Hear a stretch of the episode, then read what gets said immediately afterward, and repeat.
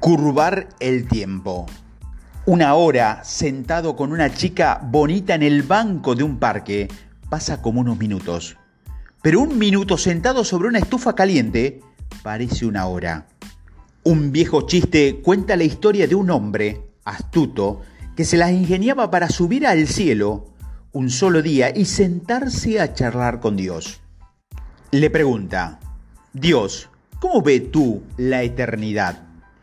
Dios responde, para mí, toda la eternidad es como un parpadeo. Menos de un segundo en tu percepción limitada del tiempo. Luego el hombre le pregunta, Dios, ¿cómo es la riqueza para ti? Dios responde, mil millones de dólares en el reino de lo infinito son como un centavo en tu limitada percepción de la riqueza. El hombre se quedó pensando un momento y preguntó, Dios, ¿me prestas un penique? Dios responde, claro. Espera solo un momento. Casi todos los sistemas de gestión del tiempo se basan con la idea de que es algo fijo, pero no puedes poner el tiempo en una carretilla, lo que quiere decir que esté incluso menos sujeto a las leyes de la física, de lo que está en los principios de la mente, el pensamiento y la conciencia. En otras palabras, el tiempo es un concepto inventado para ayudarnos a coordinar las acciones y a entender las cosas en el mundo.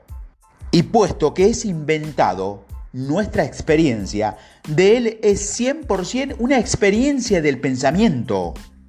Y si en lugar de aprender a manejar el tiempo lineal, pudiéramos aprender a curvarlo, a sacar partido de nuestra capacidad de pensar de forma diferente y de tener una experiencia distinta, ¿qué ocurre cuando el tiempo se curva? Primero, la vida pasa a ser en blanco y negro. Una de las razones por la que los plazos de entrega funcionan cuando nos los tomamos en serio es que organizamos nuestras prioridades y nos enfocamos en lo que necesitamos hacer. La respuesta a la pregunta pasa a ser si sí o no. O no puedo pensar en eso ahora. Terminar las cosas puede pasar a ser más importante que lo bien que lo hacemos, pero lo hacemos. Segundo, estamos menos dispuestos a dejarnos llevar por nuestro pensamiento.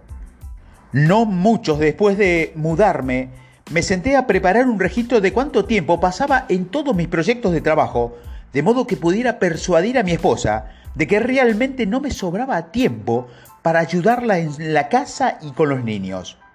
Para mi consternación, descubrí que pasaba menos de dos horas al día trabajando y de 10 a 12 horas pensando en lo que tenía que hacer. Nunca le enseñé a mi esposa ese registro, pero empecé a ayudar de forma voluntaria en muchas tareas en la casa. De tan pronto como reduje el tiempo y la inclinación a pensar demasiado en cualquier cosa, empecé a hacer mucho más en mucho menos tiempo. Tercero, dejamos que los pequeños se ocupen de sí misma sobre la marcha. Una profesora coloca un tarro grande sobre la mesa. Al lado coloca un cubo de grava, un cubo de arena y un cubo de agua y tres rocas. A continuación, reta a sus alumnos a encontrar la manera de meter todo en el tarro. Después de numerosos intentos, quedó claro que la única manera de hacerlo es comenzar con la roca grande. Después la grada llena el espacio entre la roca grande la arena llena los huecos en la grava y el agua llena los espacios entre la arena. Cuando ponemos nuestra atención en las rocas grandes de nuestro proyecto imposible y no nos dejamos atrapar por la grava diaria, enterrar por la arena o barrer por el agua, es sorprendente cuando de lo que pensamos que teníamos que hacer, simplemente se hace mientras estamos enfocados en lo más importante.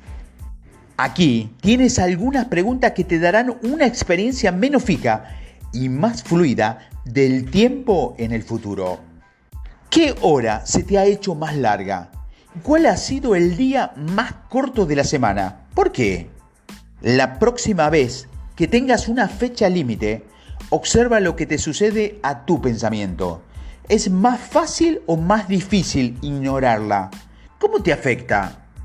En tu proyecto imposible, una de sus grandes rocas es este momento, en que una, dos o tres cosas te enfocaría si supieras que el resto de tu vida encajaría con ellas.